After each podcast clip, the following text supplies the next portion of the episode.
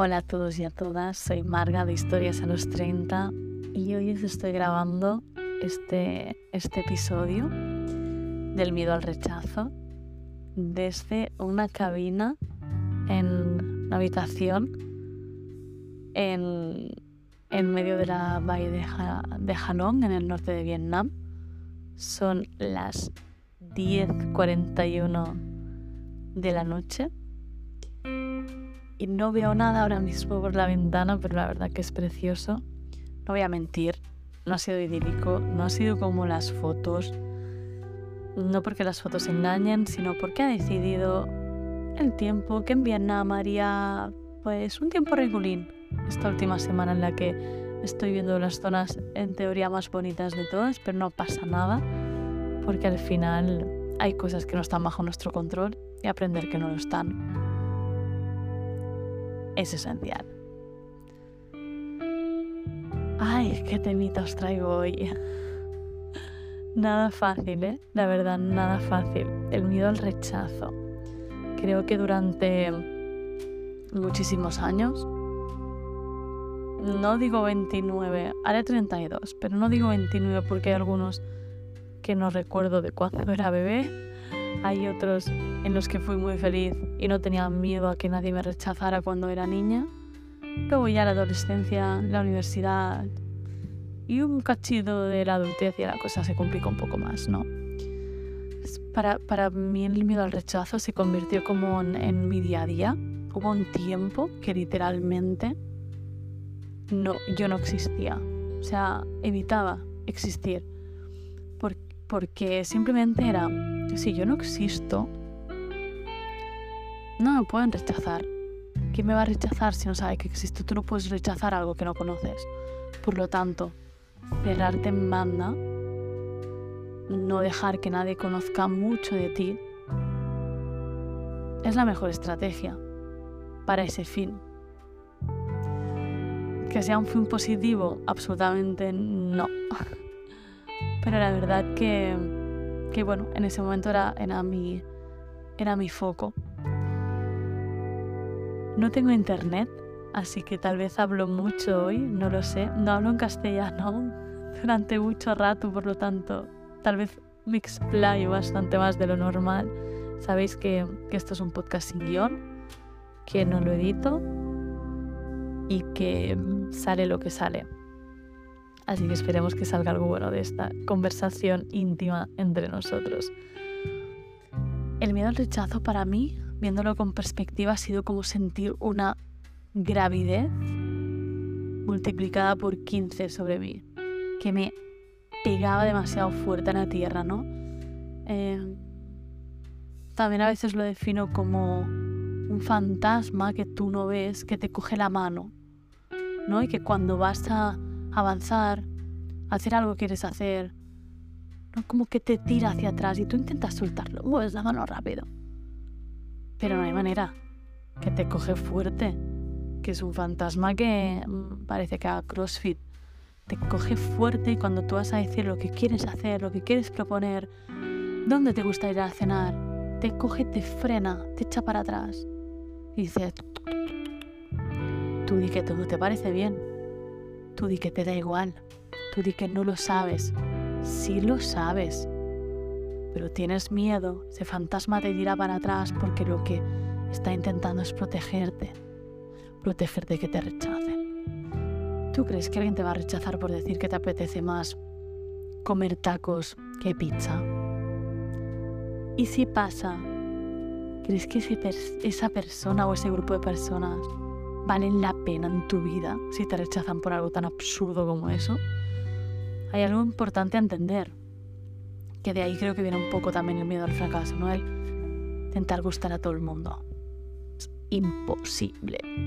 No es por nada, ¿eh? pero es imposible gustar a todo el mundo por bien que lo hagas. Y si alguien gusta a todo el mundo, no te fíes. No te fíes porque eso significa que simplemente tendrá muchas caras diferentes para gustar a los demás. y hay que atreverse a, a no gustar a los demás para ser feliz y realmente ser libres. Suena duro decir que durante tantos años he tenido ese miedo al rechazo, aún no, aún lo tengo, ¿eh? tampoco os creáis que soy yo ahora una happy flowers, lo, sigo teniendo, pero es verdad que hoy ha habido un momento concreto que aparte de poder decir con la boca llena soy feliz, ha sido notar cómo ese peso me abandonaba conscientemente. Creo que ya no lo tenía pero es que hoy sí consciente que no lo tenía. Idílico no está siendo esto como os decía porque bueno ha llovido, el tiempo está un poco tal, pero bueno, en otro momento de mi vida lo que hubiese hecho sería qué mierda, esto no ha salido como lo tenía planeado. No sé qué es como, ya, ¿qué quieres ser ahora Dios y controlar el tiempo que va a hacer en todos los lados en los que pises? Que todo salga perfecto, siempre no, la perfección no existe punto número uno. Dos, hay cosas que no están bajo tu control. Pero cuando tienes miedo al rechazo, buscas la perfección. Porque nadie puede rechazar algo perfecto. Porque es perfecto. Sabemos que no existe, pero intentamos que todo sea perfecto. Y esto sobre todo lo notaba mucho cuando hacía un plan con alguien y no salía como había planeado. Ah, alarmita, saltaba la alarma, era como, Buah, no ha salido bien, no sé qué, no tiene el plato que había visto que quería pedir, no está haciendo el tiempo que tal, el hotel no era como en las fotos, no ya era como, ya no era como lo había planificado y ya podía ser un motivo para que me rechazaran. No. De nuevo, si te rechazan por algo tan absurdo como por cosas que literalmente si te fijas, normalmente el miedo que te rechacen por según qué cosas no es, ni, no es ni tuyo, no están en tus manos, como el tiempo, que un restaurante no tenga un plato, que, no sé, ese día no hayan ido a pescar, es algo, es un problema tuyo, no, es la vida. Y la vida tiene piedras y a veces son tan absurdas como no tener un plato y otras son mucho más complicadas, pero para ti son iguales porque son motivos de rechazo. Entonces nos fuimos en kayak y fue ese momento en el que sentí ese momento de, tras, soy muy libre. Creo que nunca lo había tangibilizado tanto como hoy. Eran más o menos las 5 de la tarde cuando nos hemos ido. Y un chico de, creo que son de Vietnam, eh, un chico me dice, adolescente, me dice, me ve, me mira, ¿Vas a ir sola en kayak? En kayak. Estamos hablando en kayak, en un agua tranquilísima. Era como, miraba como, wow, va a ir sola en kayak. Wow, está viajando sola. Wow. En otro momento, por miedo a que me juzgara, aunque fuese un niño, ostras, hubiese dicho que sí con la boca pequeña y yo lo he dicho con una sonrisa tan grande que era como, se ha quedado como, ¿qué le pasa? Y yo soy feliz. Hace tiempo que no lo decía real, soy feliz y joder, se nota, se nota. De hecho hay gente que una foto que publiqué en Instagram em, me llegaron privados diciéndome qué bien te está sentando esto. Y era una foto y se notaba. Imagina la vibra que puedes transmitir en persona, ¿no? Pues en, en, en el momento que he notado eso ha sido, estaba en medio de la bahía, no tenía nadie a mi alrededor en ese momento porque estaban como cerca de unas playitas que hay y tal. Y yo no sé ir en calle con las dos piernas estiradas, no sé hacerlo, siempre llevo una un poco más, más recogida, así que he dejado el remo sobre esa rodilla, la, en, la otra parte del remo tocando el kayak, he mirado a mi alrededor, he mirado al cielo, he sonreído mucho, o sea, He notado como esa sonrisa me subía, me subía desde las entrañas, o sea, desde dentro. No era una sonrisa de, mmm, qué bien estoy. No, no, era un, wow, una explosión, como la primavera hace con la naturaleza, que explota, así como lo mismo, y ha sido como, me ha salido un, joder, que estoy en Vietnam, que estoy en uno de los sitios más maravillosos del mundo, una belleza natural increíble no tengo miedo, solo tengo seguridad, soy feliz, estoy conociendo a gente, no tengo ese miedo a que nadie me rechace. Y es como, joder, esto es brutal. Y literalmente he tangibilizado como ese peso que me arrastraba hasta el fondo, que me pegaba a la tierra máximo, se ha ido. Y creo que estaba remando incluso más rápido después.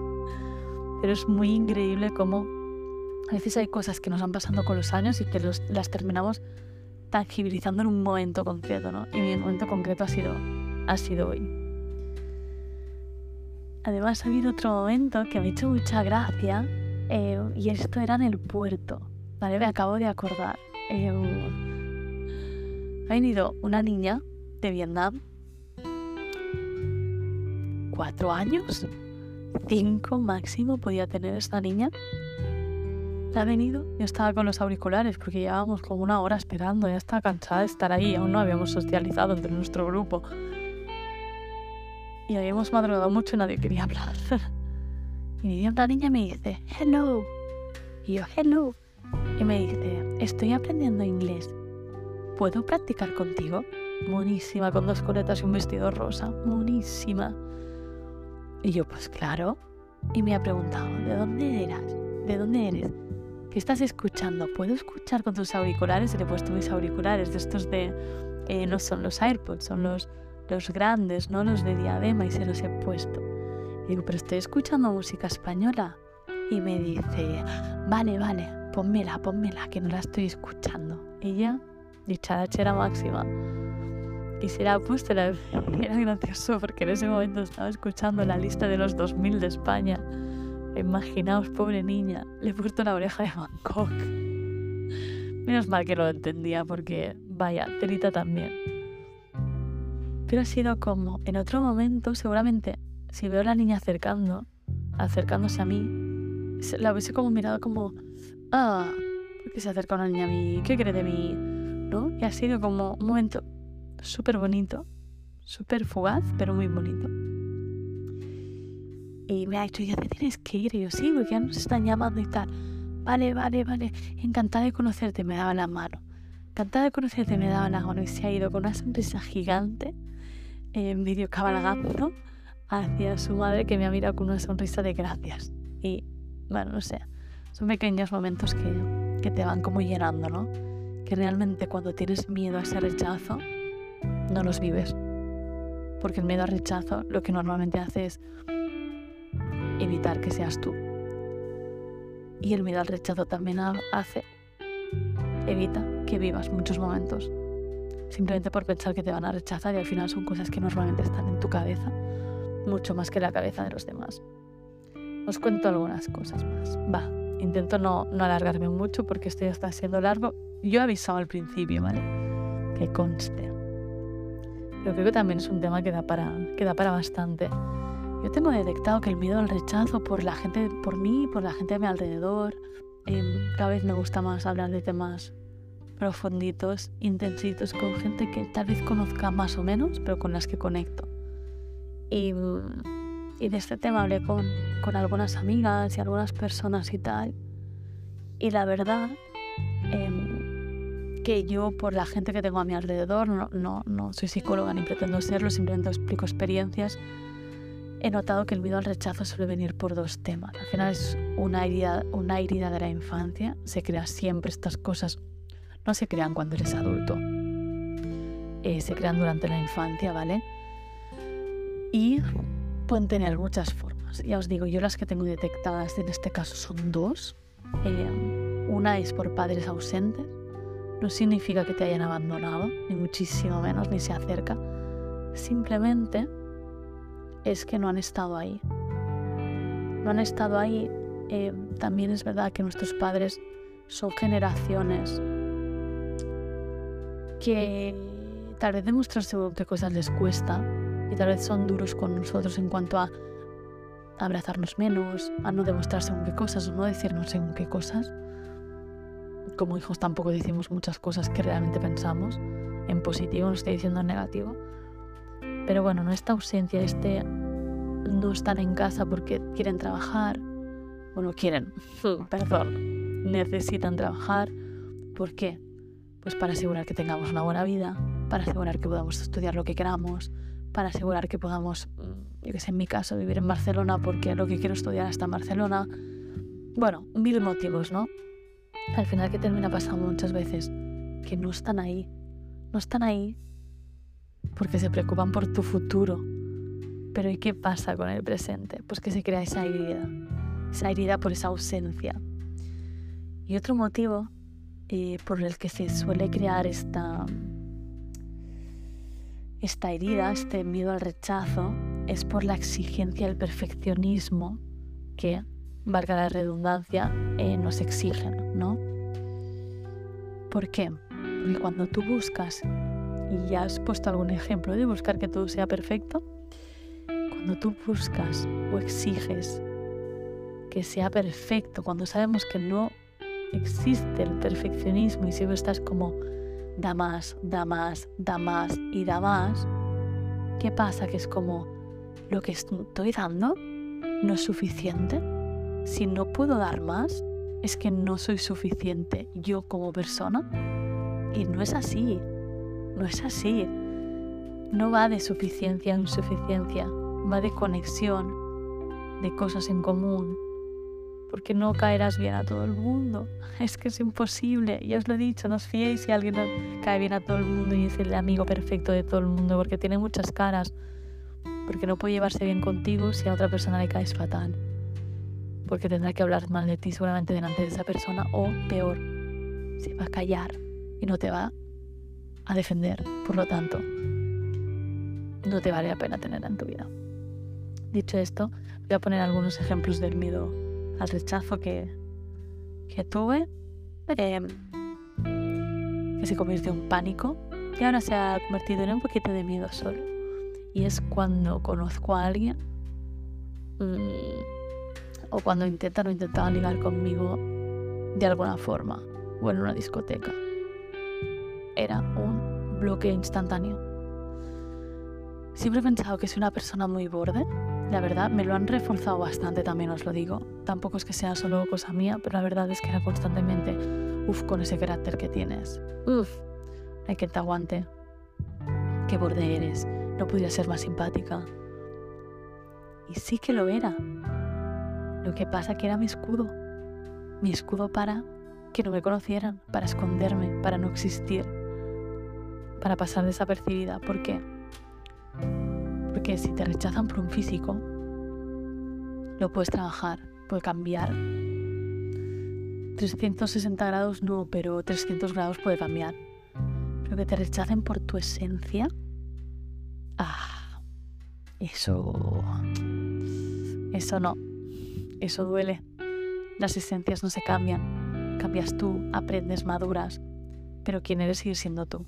Y si te rechazan por eso, duele, y no quieres pasar por ahí. Por lo tanto, yo lo que hacía, no conscientemente, sino que por mis creencias, era simplemente coger y decir, mm, no, no, no, no puede ser que ese chico se esté fijando en mí. es imposible. Esto es que con los amigos han hecho una apuesta o algo y se quieren reír de mí. Por lo tanto, a mí que ni se me acerque.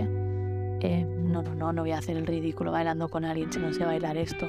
No, no, no, a mí ni me mires. Y miraba con mi mirada era fulminante. Querían pensar, pero esta tía, ¿pero qué le pasa? ¿Qué le pasa? Tiene pánico a que la rechace. Y me siguió pasando, se convirtió más en un pequeño miedo que, que en un pánico, pero es verdad, es verdad. O sea, mm, evitar que puedan profundizar en mí era una forma de evitar que me pudieran rechazar. Porque si solo conoces superficialidad, bueno, si me rechazas porque algo absurdo, pues al final te terminas resbalando en un momento u otro, pero ya te digo, si te resbalan, ay, si te resbalan, si te rechazan por quién eres, eso no tiene vuelta atrás. Y te van a rechazar y no pasa nada. Pero que te rechazan porque seas tú, no porque intentes ser otra persona o intentes gustar a alguien. Y os diré algo Puedes estar con quien te dé la gana. Literalmente con quien te dé la gana. Que la vibra que desprendes tiene tal adicción que no hay físico que esto lo pueda aguantar. En serio. Voy a entrar en detalles. Quien quiera detalles que me los pregunte por privado y ya veo si los respondo. Pero más aparte es verdad, o sea... Em, pues eh, es obvio que el físico es importante. Tú no te fijas en alguien que no te gusta físicamente porque es como la primera impresión, ¿no? Pero puede ser guapísimo, guapísima, estar brutal, que si su conversación es nula, mira, es que te va a dar absolutamente igual todo. Pues que si su conversación es buena, lo único que hace es ir ganando puntos tras otros, tras otros, y el físico los pierde. ¿Por qué? Porque te estás enganchando a su esencia, no a su físico. Y eso es mágico, o sea, me parece mágico.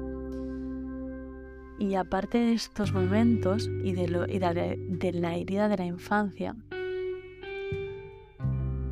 creo que en la adolescencia, en la adolescencia somos muy cabrones, o sea, se cruza gente muy cabrona en nuestra vida.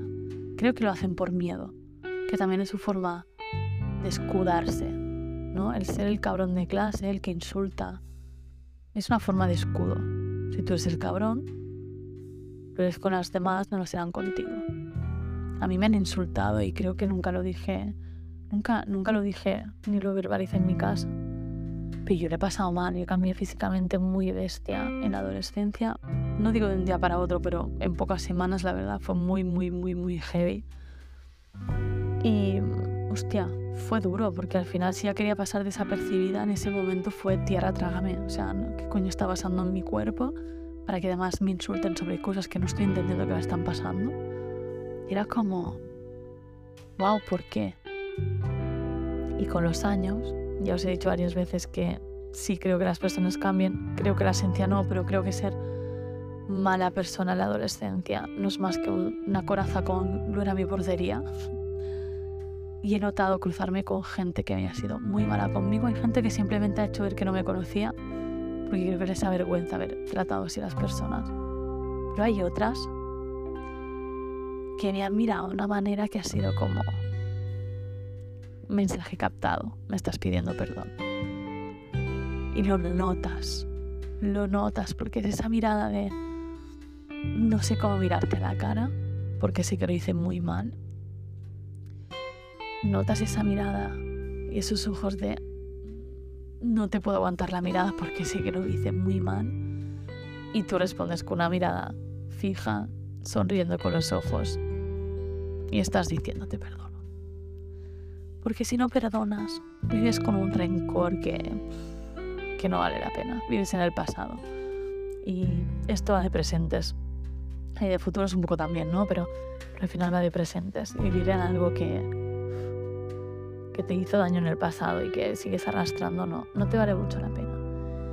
Otro tema era el inglés. El inglés para mí también era un trauma. ¿Por qué? Porque en la adolescencia que te enseñan inglés, que se rían de ti, que no sé qué, es como, déjalo, un paso. Y no es mi lengua nativa y me voy a equivocar y, y nadie me ha rechazado por equivocarme. O sea, estaba mi grupo de aquí del barco hay eh, cuatro chicas británicas que acento más nativo que, que, en UK no tienen. Y luego en la Train Street de Hanoi conocí a cuatro chicas más, dos eran alemanas y dos francesas, no viajaban juntas, pero bueno, cosas de la vida empezamos a hablar porque no nos dejaban pasar a Train Street. Eh, y terminamos hablando, hablando, hablando y diciendo, ¿y si nos vamos a tomar un café? Y nos fuimos a tomar un café la niña que os contaba antes. O sea, hostia, todo esto me lo hubiese perdido en otros momentos. ¿Por qué? Porque nunca hubiese interactuado con esta gente, porque sería como, uff, no, me van a juzgar, ahí no me meto. Y no me meto, que me juzguen y, y, me rechacen por mi nivel de inglés, por mi acento, por mi lo que sea. Incluso una de estas chicas británicas me ha dicho, porque le digo, yo llego un momento del día que necesito parar, o sea, mi, mi cabeza ya necesita volver a mi lengua nativa. Me dice, admiro mucho a las personas que tenéis más de un idioma. Y ha sido como en tu cabeza, pensando que por ser ellas nativas te van a rechazar, está en tu fucking cabeza, no en la suya. Muchas veces el rechazo está solo en nuestra cabeza, no está en la de las demás personas. En su cabeza está un joder, es que sabe más lenguas, ¿sabes? Es como, wow, wow, qué importante es comunicarnos. Bueno, podría estar contando muchas cosas más, pero creo que ya por hoy me estoy pasando, pero muchísimo, muchísimo el juego. Por lo tanto, mira, me voy a callar aquí. Os voy a recordar que las heridas de la infancia tienen que tratarse, no se curan solas. Que no tienes que buscar gustar a los demás, sino gustarte a ti para ser libre. Y que no a todo el mundo le vas a gustar que habrá gente que te va a rechazar y no pasa nada. Lo importante es que tú aprendas lo que tú no quieres y saber y entender lo que tú no quieres es poner tus límites y es no aceptar personas que no te aporten en tu vida. Que es muy importante. Y tomar decisiones por ti misma, porque si quieres ver una peli en concreto, di que quieres ver esa peli. No digas que te da igual por encajar en un grupo de personas qué quieres encajar en un grupo de personas que no van contigo? Pasa, pasa, pasa y pasa. Y nada, y hasta aquí. Y hasta aquí el, episodio de hoy sobre el miedo al rechazo. Al final no me he puesto tan intensita. Me he puesto. Me he alargado, pero no me he puesto muy intensita que podría haberlo hecho. ¿eh? Eh, pero bueno, he preferido mantener el tono calmado que que habéis dicho que os gusta. Y sed felices, sonreíd, porque si algo no se entiende, como lo estáis explicando con una sonrisa, llegas muy lejos. Yo he llegado hasta Vietnam. Que tengáis una feliz semana y nos vemos la semana que viene.